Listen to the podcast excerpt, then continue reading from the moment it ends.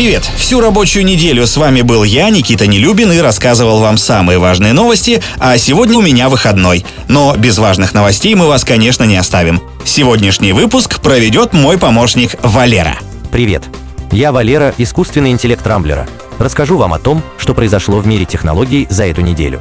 В этом выпуске расскажу о биометрической авторизации россиян, новых рекордах водородных электромобилей, запуске криптовалюты в космос, новых наушниках Sony с шумоподавлением и китайском ионном двигателя для покорения космоса. В России вас узнают в лицо. В скором времени нас избавят от необходимости приезжать в аэропорт с паспортом. Это, кстати, хорошая новость для тех, кто забывает документы перед вылетом. Глава Министерства цифрового развития Максут Шадаев сообщил, что к концу 2023 года около 6% российских аэропортов будут регистрировать пассажиров на рейс с помощью скана лица и без предъявления паспорта.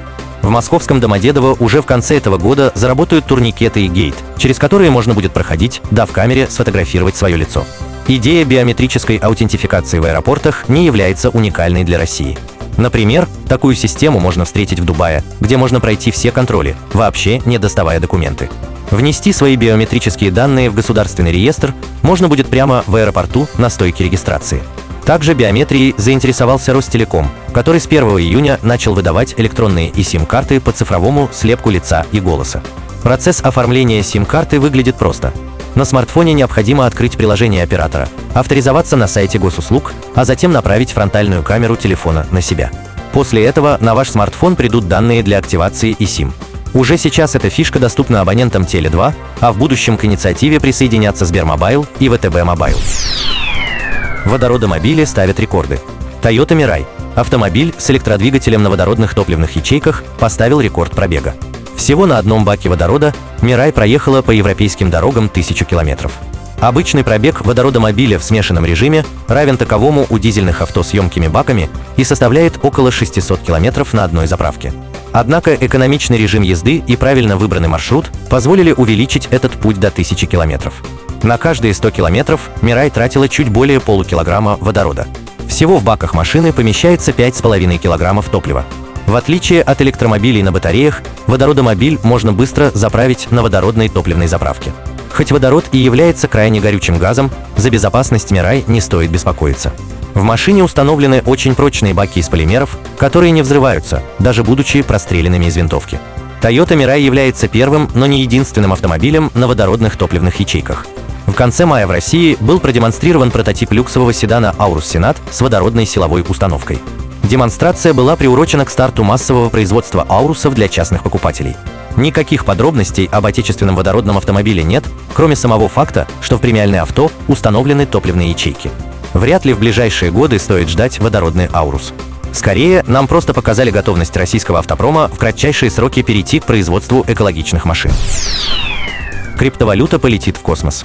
Новости о криптовалютах давно утомили слушателей, но конкретно эту пропустить я не могу.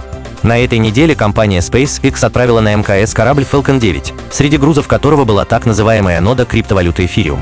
Нодой называется компьютер, подключенный к сети Ethereum и обеспечивающий возможность проведения транзакций. Проще говоря, обитатели Международной космической станции теперь имеют возможность покупать и тратить криптовалюту. К счастью, о майнинге речи не идет, поэтому за судьбу МКС можно не беспокоиться.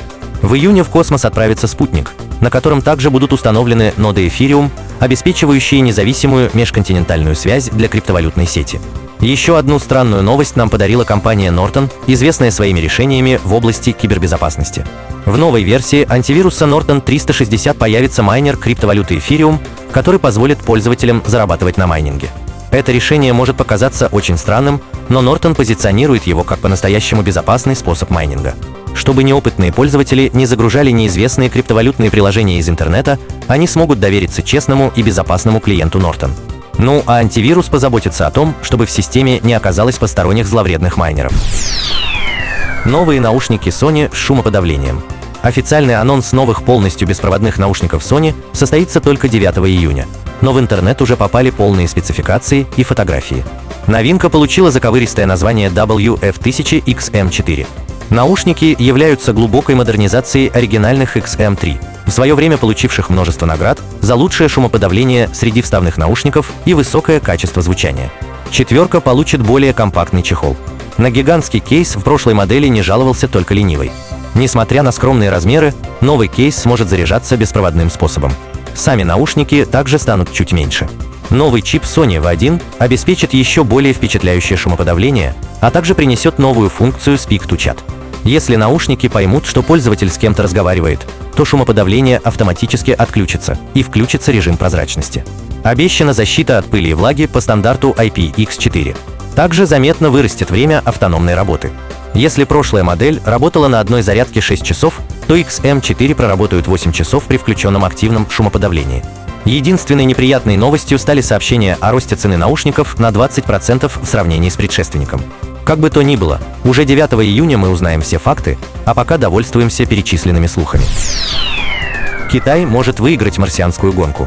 Пока космические агентства России и Соединенных Штатов друг за другом выдают громкие заявления о далеких планах покорения Марса, Китай, судя по всему, тихой сапой делает огромные шаги на этом пути. Китайские источники сообщили, что в стране был тайно испытан ионный двигатель нового поколения, который проработал на номинальной мощности 11 месяцев. В отличие от традиционных ракетных двигателей, ионный двигатель потребляет крайне незначительное количество топлива, представляющего собой инертный газ. Этот газ разгоняется с помощью электростатического поля. Реактивная тяга создается без сжигания топлива. Скорость реактивной струи может достигать 210 км в секунду.